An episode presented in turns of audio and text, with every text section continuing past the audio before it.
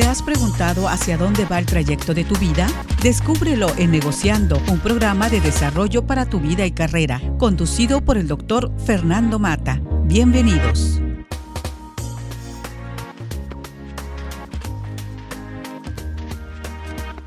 Muy buenas tardes, tengan todos ustedes bienvenidos a este subprograma Negociando. Me acompaña Melisa. Melisa, buenas tardes. Hola, ¿qué tal? Buenas tardes. Bienvenidos a todos. Gracias por escucharnos en este programa. El tema de hoy, Melissa, ¿por qué saboteamos nuestro desarrollo personal? Vamos a hablar del crecimiento personal.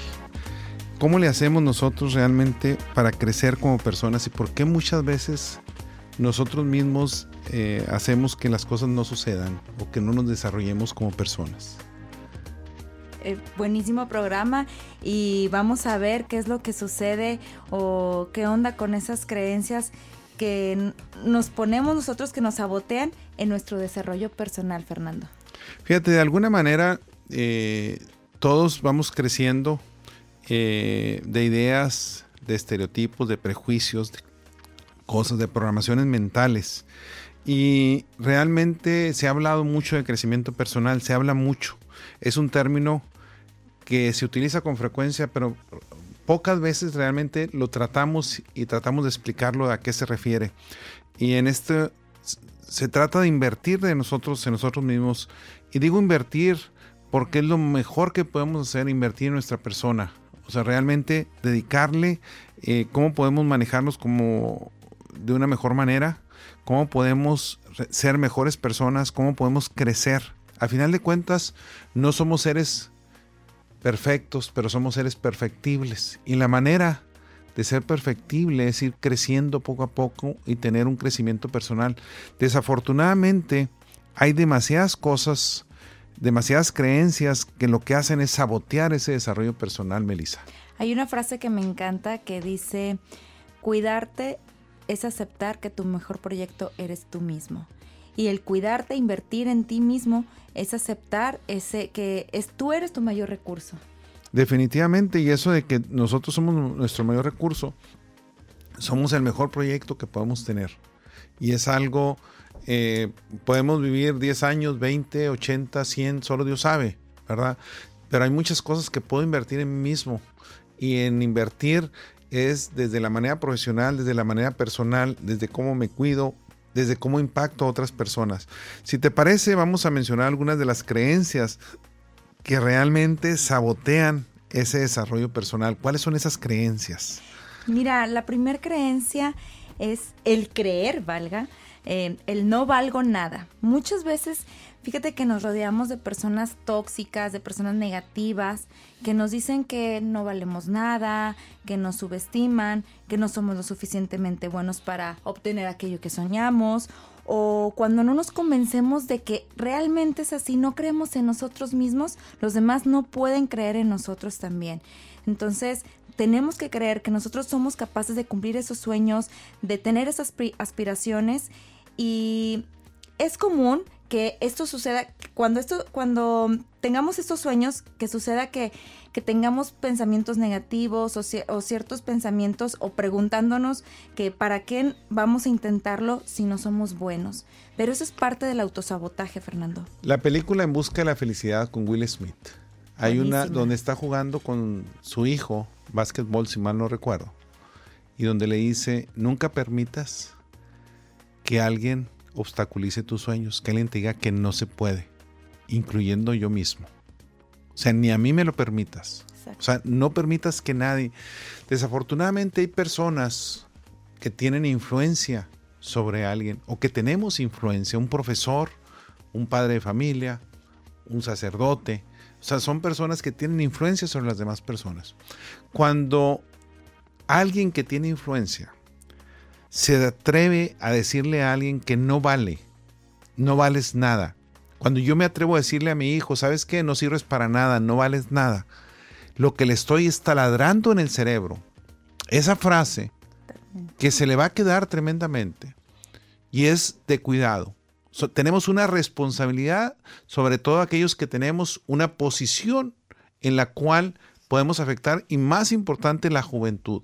Si aún así a una persona adulta de tomo se le puede afectar, porque no sabemos cómo fue su niñez incluso, no sabemos la madurez que tiene aunque sea adulta al utilizar palabras que no son las adecuadas, mucho más con un joven o con un niño. Entonces debemos tener mucho cuidado en eso que tú decías, en decirle a alguien no vale nada, no sirves para nada, porque realmente lo que hacemos estamos prácticamente eh, hasta cierto punto marcando su destino. Totalmente. Y a alguien le va a costar mucho salir de eso. ¿Qué más podemos decir, Melissa? Mira, el otro punto es la frase no podré conseguir nunca lo que deseo el autosabotearnos con eso de no creer en nosotros mismos, esta creencia va muy ligada a lo que anteriormente ya mencionamos, Fernando, porque para derribarla em, tenemos que, presentar, bueno, este condicionamiento de nuestro cerebro es de quien envía esas órdenes a nuestro cuerpo. Si nosotros creemos eso que nos estamos diciendo, lo pensamos, nosotros lo vamos a conseguir, tanto lo positivo como lo negativo. Ahí, fíjate que un estudio que se hizo muy interesante de cinco deportistas eh, de alto rendimiento y cinco personas comunes. Entonces, pusieron a disposición a jugar entre, entre esas diez personas en total. Entonces, a, las, a los deportistas profesionales les estaban diciendo puras frases, tú no puedes, tú eres un perdedor, no lo vas a lograr, vas a perder. ¿Y qué crees que sucedió? A pesar de que ellos, eso es a lo que se dedicaban, perdieron. Inclusive a las personas que no eran jugadores profesionales, les decían puras frases positivas, tú vas a poder, tú lo vas a lograr, eres un fregón, todo, todo lo positivo, tú vas a notar. ¿Y qué crees que sucedió? Ganaron. Entonces, todo está en lo que nos implantamos en la, en la mente, lo que pensamos, y luego eso es lo que nosotros, esa creencia que tengamos de nosotros mismos es lo que vamos a conseguir. Mira, hay un caso que a mí me llama mucho la atención, no voy a decir el nombre, eh, le voy a cambiar el nombre, le voy a llamar Juan. Eh, eh, es una persona que no era directamente mi subordinado, pero de alguna manera tenía mucha relación conmigo en lo que nos proveía. Y joven, y en una asesoría, en una consultoría que yo estaba dando, pues yo iba muy seguido, interactuaba mucho. Y yo veía a este jovencito Juan que le gustaba una muchacha. Y se notaba a leguas, mucho, muy guapa. Y en una ocasión, pues platicando con él y todo eso, me dice una frase que no me gusta nada, donde dice, esas pulgas no brincan en mi petate, ¿verdad? Es una, y le digo, ¿a qué te refieres? Pues no, dice, yo soy, no soy muy bien parecido, tengo que reconocerlo, no soy, no tengo cuerpo escultural, no soy, no soy una ni nada, incluso tenía una baja autoestima. Y yo platico, y ¿cómo sabes? Yo veo que se sonríe al menos. Dijo, no, pero es que yo veo que otros la pretenden aquí, que tienen mucho mejores puestos y mucho mejor parecido. Le dije, la vida nunca sabes. Nunca sabes. Y estuve platicando con él y yo lo que le recomendé le dije, Juan, yo creo que necesitas ir a terapia. Necesitas trabajar en ti mismo. Olvídate de ella, de alguna manera. Pasan unos 10 años y está casado con ella. Wow. Y entonces, una vez, o sea, me los encontré, este, y ya después eh, a él lo, lo, vi por separado. Y le dije, oye, vamos a tomarnos una cerveza, me interesa saber tu, tu historia. Y le dijo, ¿qué pasó? Dijo, no, pues simplemente fui a terapia, este, me armé de valor y pues nunca le dije que me gustaba, sino simplemente primero seguí trabajando ahí, después ya me contrataron porque realmente estaba como de temporal, algo así, era jovencito y después terminó su carrera, todo, este, lo contratan ahí y empieza nomás a platicar primero, este, es una persona que tiene muy buen humor, sabe muchos chistes, sabe hacer reír a la gente. Eh, entonces por ahí se fue, ¿verdad? Y a final de cuentas, si tenían, si mal no recuerdo, dos hijos.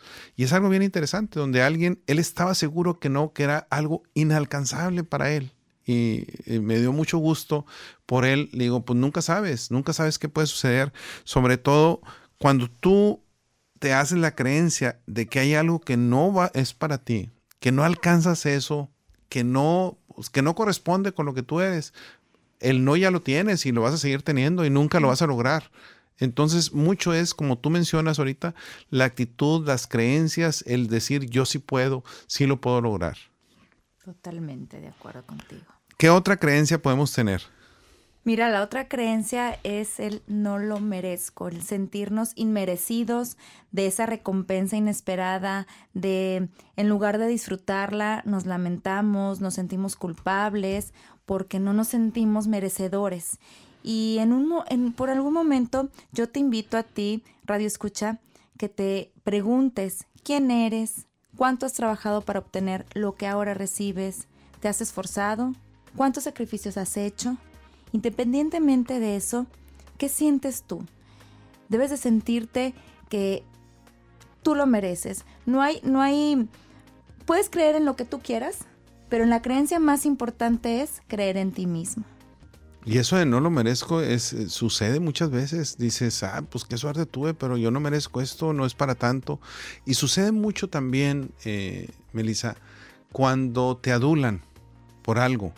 Ahora, hay adulaciones falsas, adulaciones eh, que sabes que no son ciertas, pero hay adulaciones, o sea, hay maneras de decir, oye, realmente te ves bastante guapa, eh, hiciste muy buen trabajo, eh, sabes que el proyecto que realizaste, la manera como lo presentaste fue fenomenal.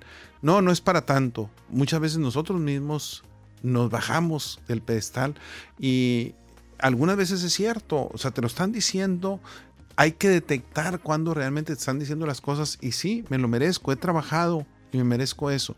Y yo digo muchas veces que eh, es conveniente darte unos pequeños premios cuando te mereces algo. Y un pequeño premio es hasta comprar un juguete, hasta comprar algo. No estoy hablando de ir a comprar el carro del último modelo, no.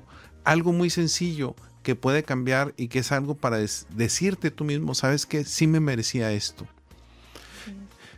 Otra cosa que es bien interesante es, no sé cómo hacerlo, no soy capaz de aprender cuando nos bloqueamos, Melissa, de alguna manera. ¿A qué se refiere con esto? Pues realmente, Fernando, nadie nació aprendiendo ni siendo experto de algo. Ese ídolo musical o a lo mejor ese deportista o esa persona que tanto admiramos, pues realmente eh, no es que no se haya equivocado una sola vez en su vida sino miles de veces se han equivocado antes de llegar a convertirse en lo que es. Es lo que la práctica es lo que lo ha hecho ese experto y el haberse equivocado y el darse cuenta de lo que se ha equivocado, sin embargo, el, el, tener, el creer en, en, esa, en él mismo, lo ha hecho capaz de realizar cosas que a lo mejor jamás se creyó imaginar.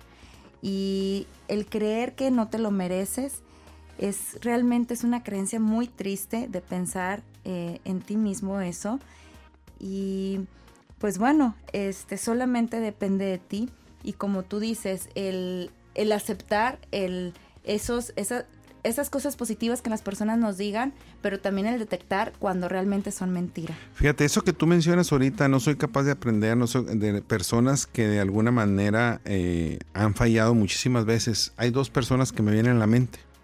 Una es eh, Tomás Alba Edison y el otro es Michael Jordan. Y hay frases muy interesantes. Muy bien, pues gracias por continuar aquí en Negociando. Me acompaña Melissa Lara, su servidor Fernando Mata.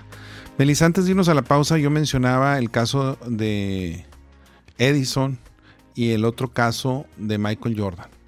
Y Edison decía que realmente él no era, que no, que no cuando está buscando el, foco, realmente encuentra, se encontré mil maneras de cómo no funciona un foco. Y Michael Jordan dice, sí, pero por cada tiro que yo he hecho, quiere decir que fallé 10 mil, ¿verdad? O sea, 10 mil, o sea, realmente intenté muchísimas veces. De hecho, en tenis se dice que para manejar un cierto tiro específicamente necesitas 10 mil veces. 10 mil veces practicarlo, 10 mil veces por cada tiro, que a la esquina, que de esta manera, que volea de este tipo, 10 mil veces para poder controlar uno de esos. ¿Te imaginas? Por eso es que los deportistas de alto desempeño en tenis pues empiezan a los 3, 4, 5 años prácticamente. ¿Por qué? Porque se necesita toda una vida dedicado a eso para realmente llegar a esos niveles y poder realmente dominar eso tremendamente. ¿Sí? Ahora, una parte que para mí al preparar el material, Melissa, me llamó mucho la atención es el hecho de que cuando yo tenga esto voy a ser feliz. Cuando yo me jubile voy a ser feliz. Cuando yo juegue golf voy a ser feliz. Cuando yo tengo una casa más grande voy a ser feliz. Cuando mis hijos ya se gradúen y se vayan de la casa y ya no los tenga que mantener voy a ser feliz. Eh, cuando X, X, X y X, y ahí no la pasamos. Y creemos que cuando algo pase vamos a ser felices. Porque depositamos la felicidad en algo o en alguien y no en nosotros mismos. Y realmente, Fernando, la felicidad la debemos de llevar con nosotros mismos y es una actitud ante la vida porque la felicidad está dentro de nosotros y no fuera de nosotros. No depende de alguien ni de algo. Y la felicidad, a final de cuentas, no somos más felices con un mejor trabajo, ni con una pareja, ni con hijos, ni con un negocio propio, etcétera. A final de cuentas, no podemos poner, como tú dices, la felicidad fuera de nosotros, sino va con nosotros mismos de alguna manera no debe depender de lo externo. Y qué mejor que Víctor Frank para darnos una gran lección con toda la logoterapia, el hombre en busca de sentido, etcétera, donde en un campo de concentración él encuentra la felicidad, encuentra la paz, simplemente por estar trabajando en eso. Y es algo mucho muy interesante en esa parte. Este, de alguna manera, también otra parte bien interesante es la vida no es justa. Así es, la vida a veces, eh, el creer que la vida es injusta, la vida a veces, pues sí, sí es injusta, pero otras veces no lo es también. Esta creencia absolutamente, Fernando, de que la vida es injusta, es cederle el poder y decisión a un juez duro, insensible, cruel y que nos llevará al más bajo de los infiernos. Hagamos lo que hagamos. O sea, no importa qué, pero si nosotros pensamos que siempre la vida es injusta, la vida, ¿qué crees? Pues va a ser injusta, definitivamente nosotros. Ahora, nadie dijo que la vida fuera justa. ¿verdad? Eso sí es cierto, pero sin embargo no puedo ponerlo fuera de mí como tú lo dices. La vida definitivamente en ciertos momentos va a ser injusta y debo entender que así es. Entonces, pero sin embargo mi crecimiento personal no puedo poner eso de excusa. Desgraciadamente muchas veces, Melissa, ponemos esas excusas. No, ¿por qué no te ha pasado? Pues porque la vida es injusta, porque a mí no me dieron el trabajo y se lo dieron a alguien que no lo merecía, porque es amigo de un político, porque su papá, por X razón, etcétera, porque se casó con alguien de mucho dinero, por eso le va bien, a mí no, etcétera, etcétera. Siempre podremos poner hasta cierto punto barreras y ahí es donde tenemos que tener cuidado.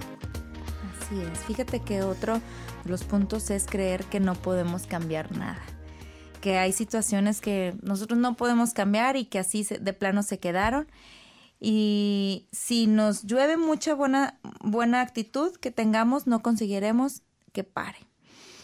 Hay otras, muchas otras cosas o otras circunstancias que sí podemos cambiar y en las que pues no, de plano no podemos cambiar, pero nosotros podemos decidir con qué actitud enfrentar lo que sí podemos cambiar y lo que no podemos cambiar. Si conoces, si has oído tú el famoso, la famosa anécdota, el famoso principio del 90-10. Sí, así es. La actitud, a final de cuentas, lo es todo. O sea, 10% es lo que nos pasa y 90% es cómo reacciono a lo que nos pasa. Y hay una historia muy famosa de la famosa leche, no sé si la has oído, donde está el papá, la mamá y una niña pequeñita, su hija. Y la hija pasaba el transporte escolar a cierta hora, por decir, pasa a las 7.45 de la mañana. ¿verdad? El papá resulta que tiene una reunión muy importante donde él va a presentar, se acaba de poner un traje nuevo, eh, zapatos relucientes, va vestido de la mejor manera porque era una presentación donde dependía muchas cosas. Están desayunando, y la niña tira el vaso de leche y mancha el traje del papá. El papá lo primero que se molesta muchísimo, eres una tonta, empieza a gritarle. Y la esposa le dice, ¿por qué le dices así a la niña? Pues no viste lo que hizo, me manchó y ahorita tengo esta reunión. En eso pasa el autobús mientras están peleando.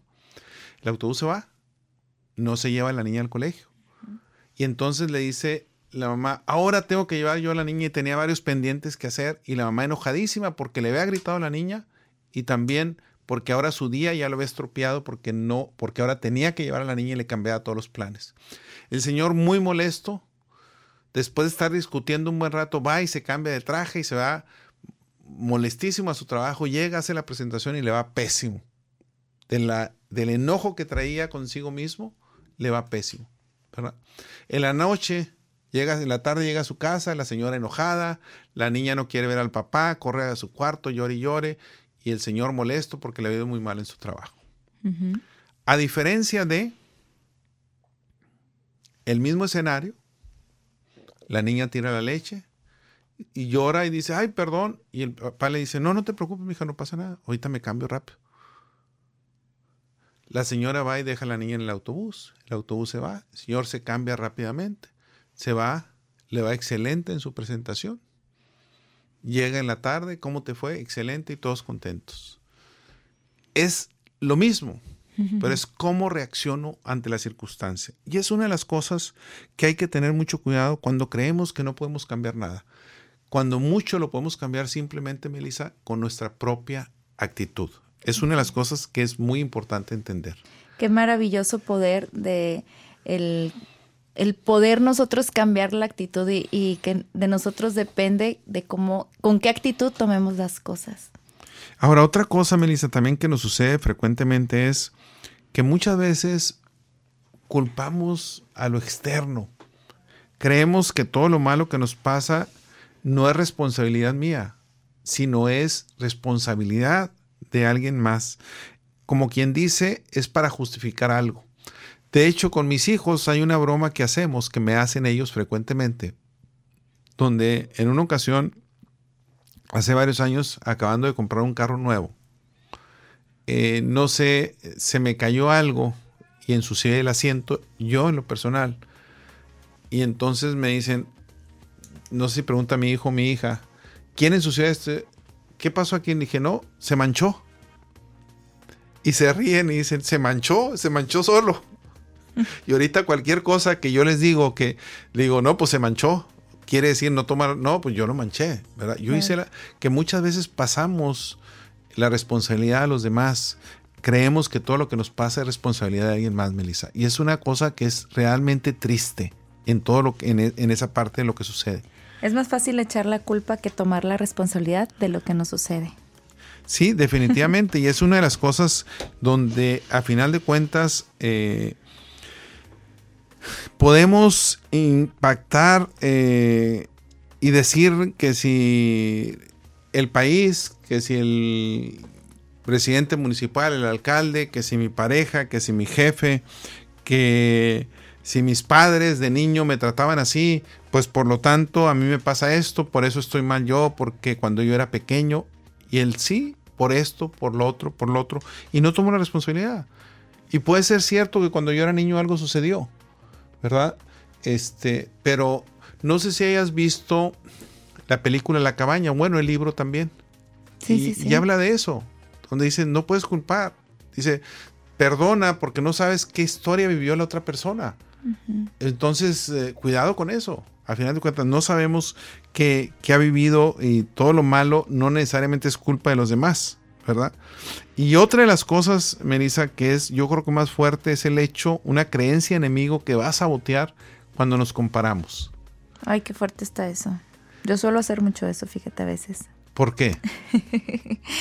no sé, inconscientemente a veces, o sea, lo, lo hacemos y eso es, bueno, eso es parte del autosabotaje, pero pues realmente todos somos diferentes, no hay una persona que tenga circunstancias o situaciones iguales, lo sé, y el compararnos con la vida de los demás como punto de referencia realmente no es una buena idea, porque únicamente vamos a sufrir nosotros. No, y aquí lo que necesitamos entender es que cada persona tiene sus circunstancias, cada persona tiene sus situaciones. Eh, de hecho, hay una poesía que a mí me encanta eh, de mi edad. Eh, Melissa, tú eres uh, mucho más joven, la mitad, donde se llama Desiderata y donde dice, eh, no te compares con los demás porque te volverás vano y amargado. Siempre, pero siempre habrá personas mucho más grandes y más pequeñas que tú, siempre. Entonces compárate contigo mismo. Por eso a mí me gusta mucho el golf. Yo no lo juego realmente. Alguna vez lo he practicado poquito, etcétera. Pero el golf es un deporte que te debes comparar contra ti mismo. Mejorar a ti mismo día a día. Gracias por continuar aquí en Negociando. Me acompaña Melissa Lara, su servidor, Fernando Mata. El tema de hoy es por qué saboteamos nuestro desarrollo personal. Ya hablamos ahorita de algunas de las creencias enemigas que de alguna manera sabotean ese desarrollo personal de que no valemos nada, de que no lo merecemos, de que de alguna manera no soy capaz de aprender, la vida me maltrata, todos los demás me hacen algo malo, eh, la vida es injusta y yo no puedo cambiar nada, las cosas son así, ni modo, y me comparo con los demás y yo soy el peor, pobrecito de mí, etcétera, etcétera. Sin embargo, hay tipos de crecimiento personal. Entonces, Melissa, ¿te parece si mencionamos algunos de esos clases y tipos de crecimiento personal? Mira, uno de los tipos de crecimiento personal es el desarrollo emocional.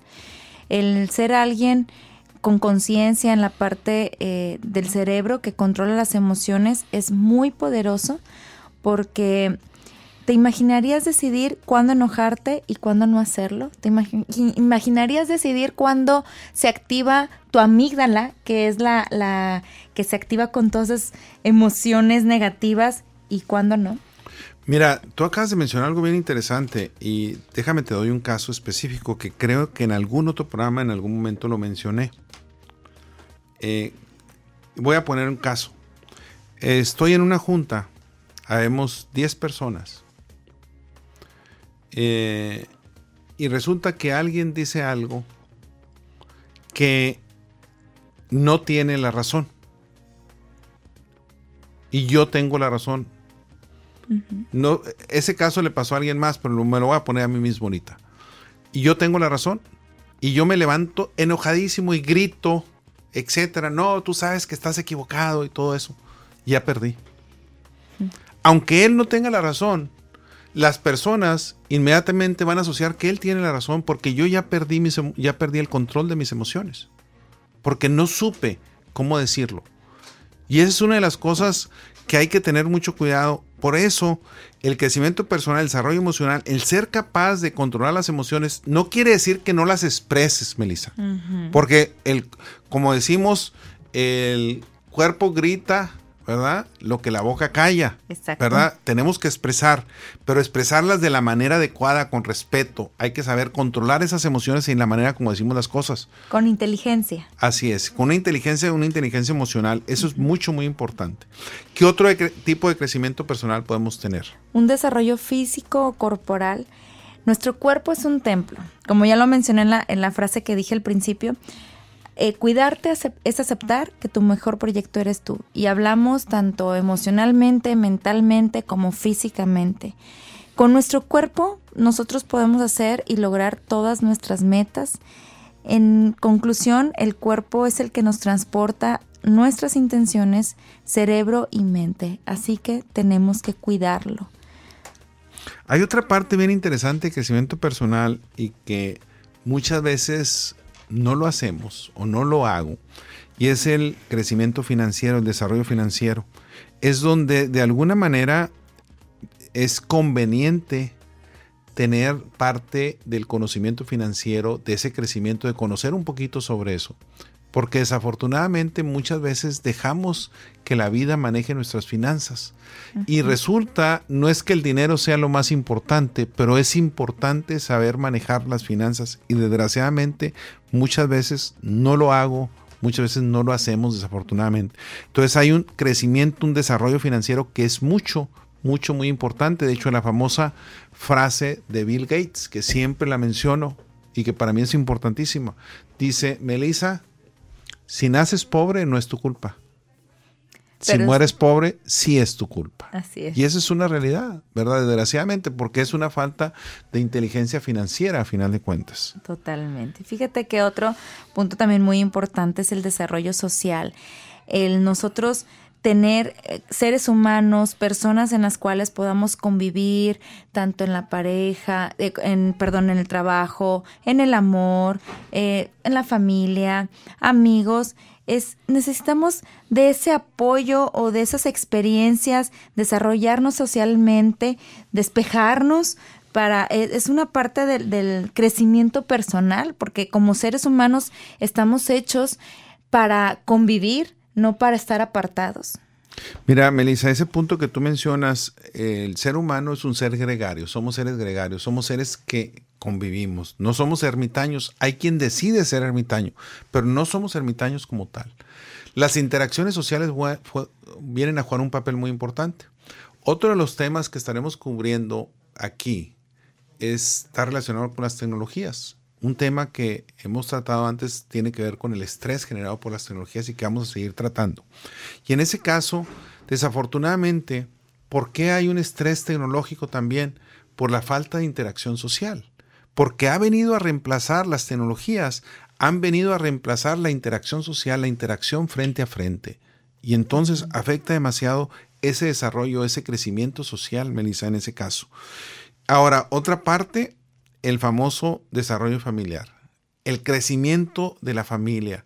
Y es algo que lo hemos dejado las generaciones anteriores. Siempre decimos, oye, antes estaba mejor, había más unidad familiar. Exacto. Y eso es donde hay que tener mucho cuidado en ese desarrollo familiar. Fíjate que el desarrollo familiar, pues nuestra familia siempre va a ser nuestra familia, así que es parte para nosotros llevar una vida equilibrada y, tranquila eh, el desarrollo familiar. Y otro de los puntos también, Fernando, es el desarrollo intelectual, ya que todos, todos, todos, todos, todos, todos somos buenos en algo.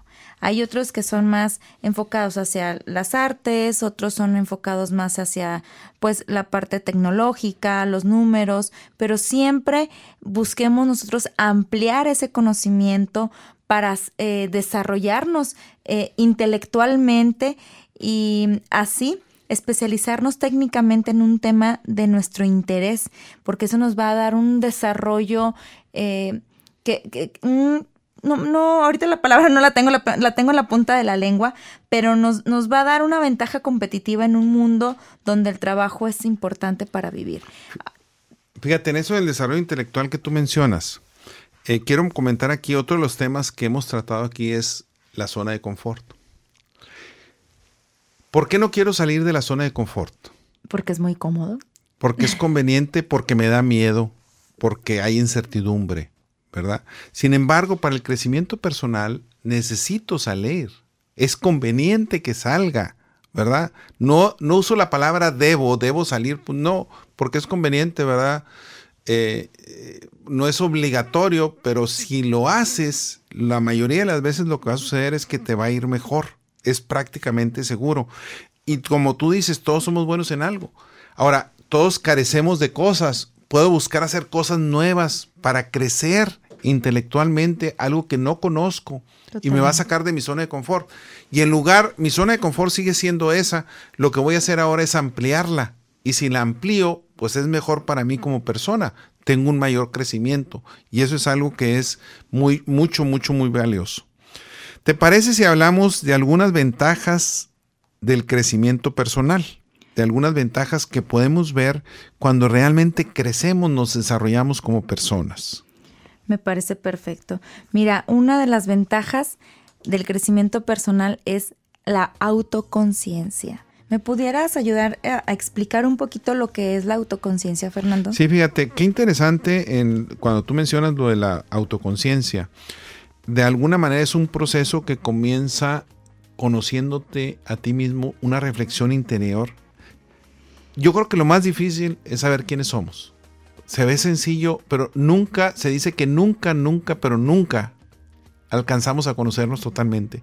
Pero sí podemos ir conociéndonos cada día más. ¿Cuáles son nuestros valores, nuestras creencias? ¿Cuáles son aquellas cosas que me sacan de casillas? ¿Cuáles son aquellas cosas que me pueden hacer perder piso y tener cuidado, o sea, reflexionar cómo soy como persona. O sea, a final de cuentas, yo soy el que debe es tener la pluma para escribir en mi diario personal, nada más yo, no nadie más. Entonces la autoconciencia es conocerme a mí mismo. Y algunas veces hay cosas, cuando nos salimos de la zona de confort que yo mencionaba hace un momento, que incluso no sabíamos de nosotros mismos. ¿Cómo reacciono ante un fuego? ¿Cómo reacciono ante ciertas circunstancias? A lo mejor desconozco, creo y tengo mentalmente lo que va a pasar, pero hasta que no sucede, reacciono ante un accidente, ante una emergencia, etcétera.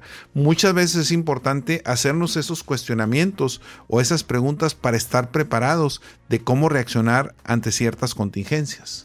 Fíjate que otro también de los puntos es el autoconocimiento. A veces también el, el no sabemos ni realmente cuáles son nuestros gustos. Hoy nos gusta una cosa y mañana otra.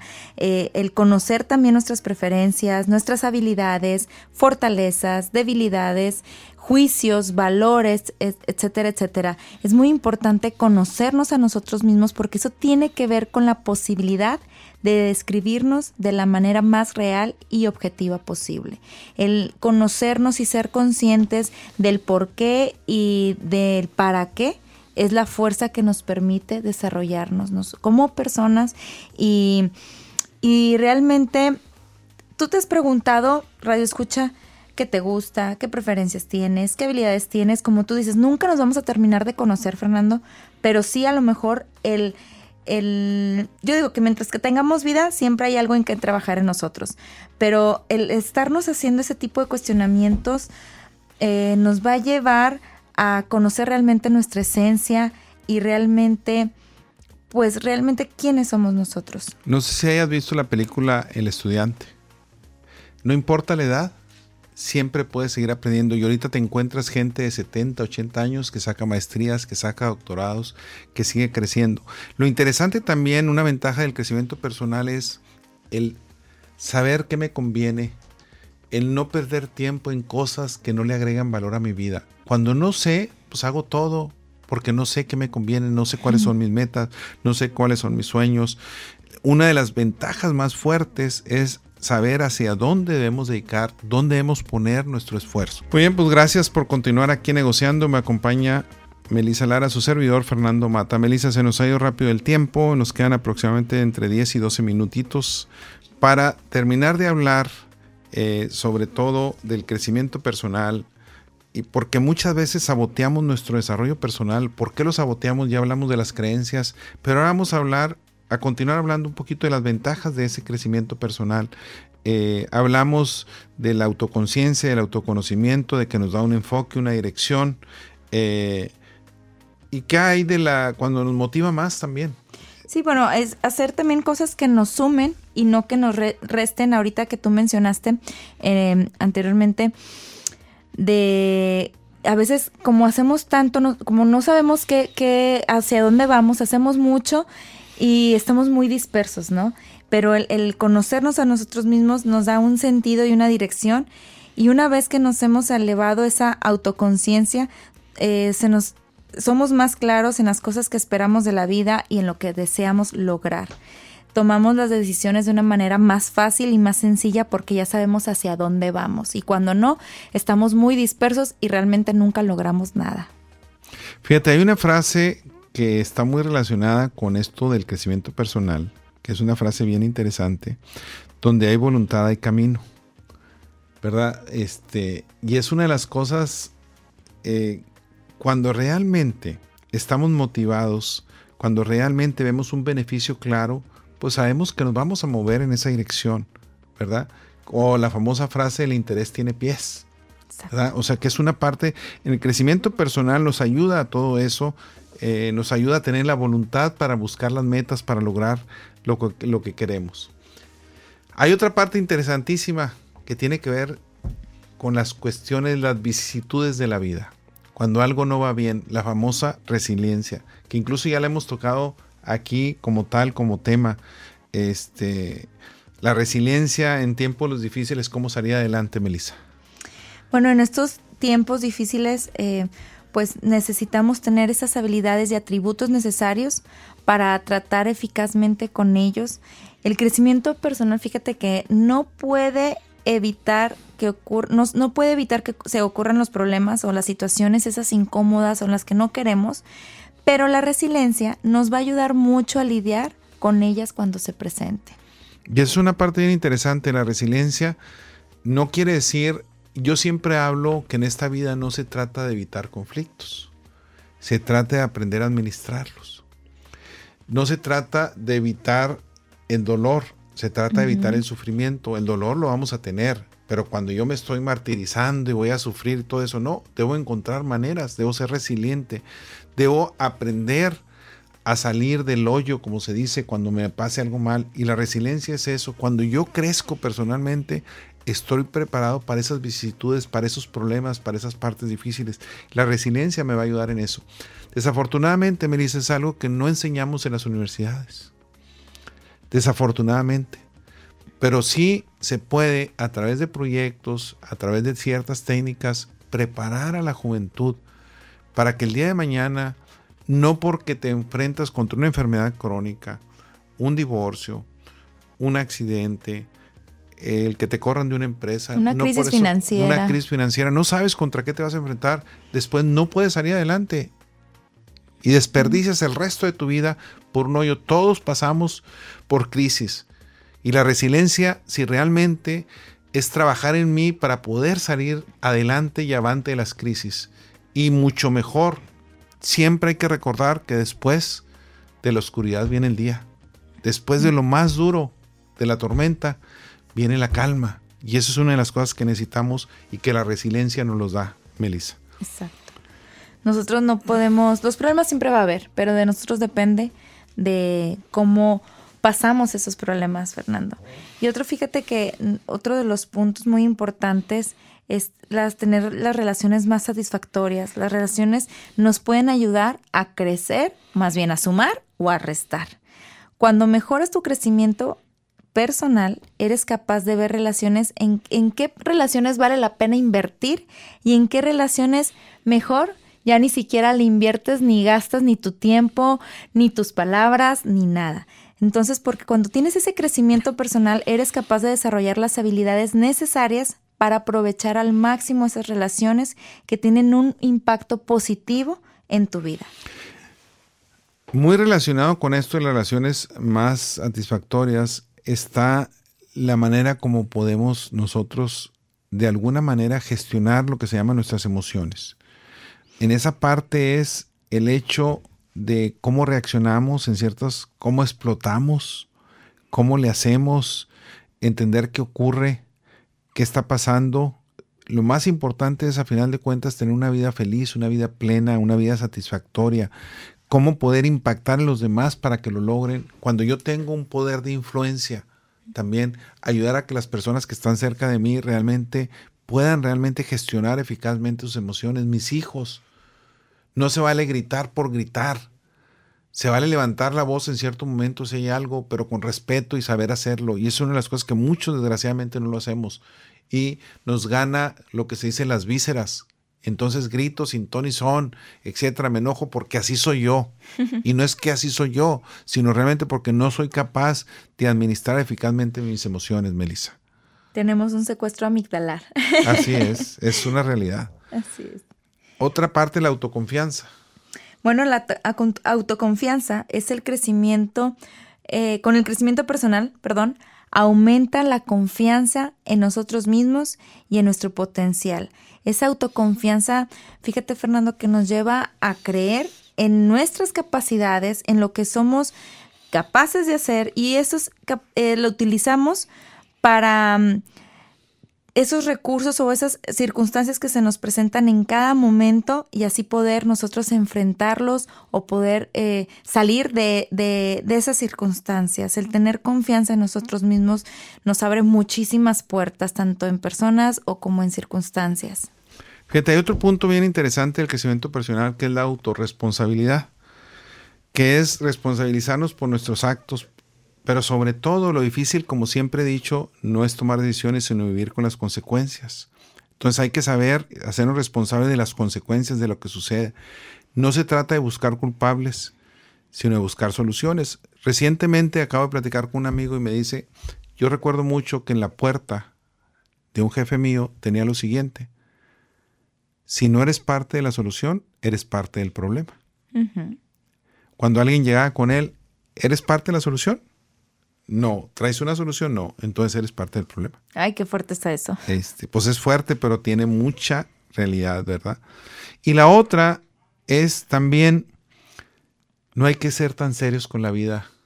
hay que sonreír de la vida, hay que reírnos de la vida, hay que tener mayor sentido del humor.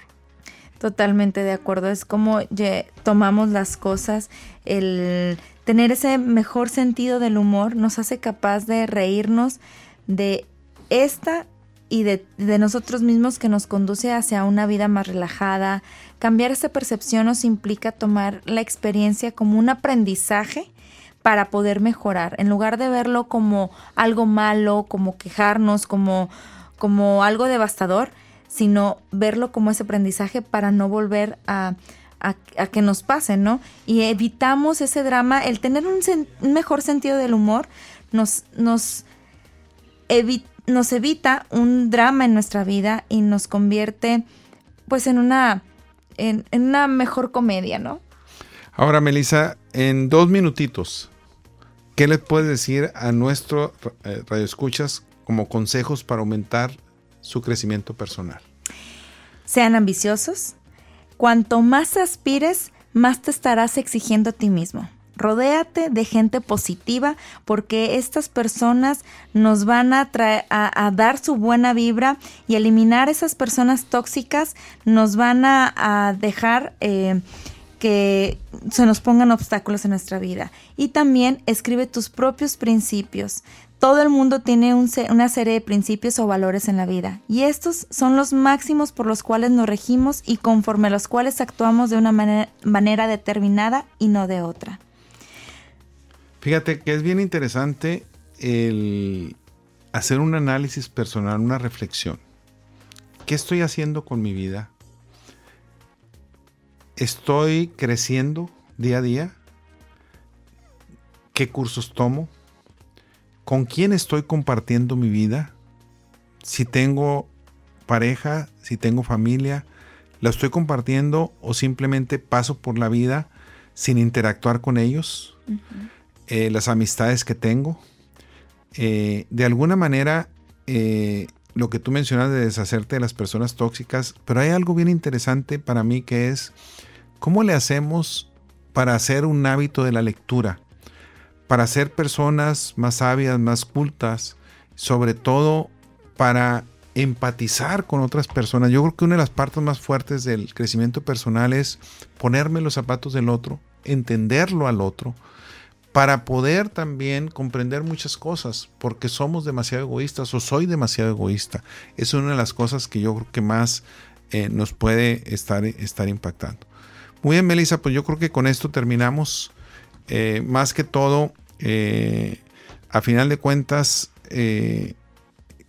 necesitamos crecer como personas no por los demás, sino realmente por nosotros mismos. Así es, un saludo muy grande a todos los que nos están escuchando y realmente de esa, esa oportunidad inviertan en ustedes mismos para tener ese crecimiento personal. Muy bien, pues los invitamos a continuar con nuestra programación. Tengan ustedes muy buenas tardes. Hasta luego.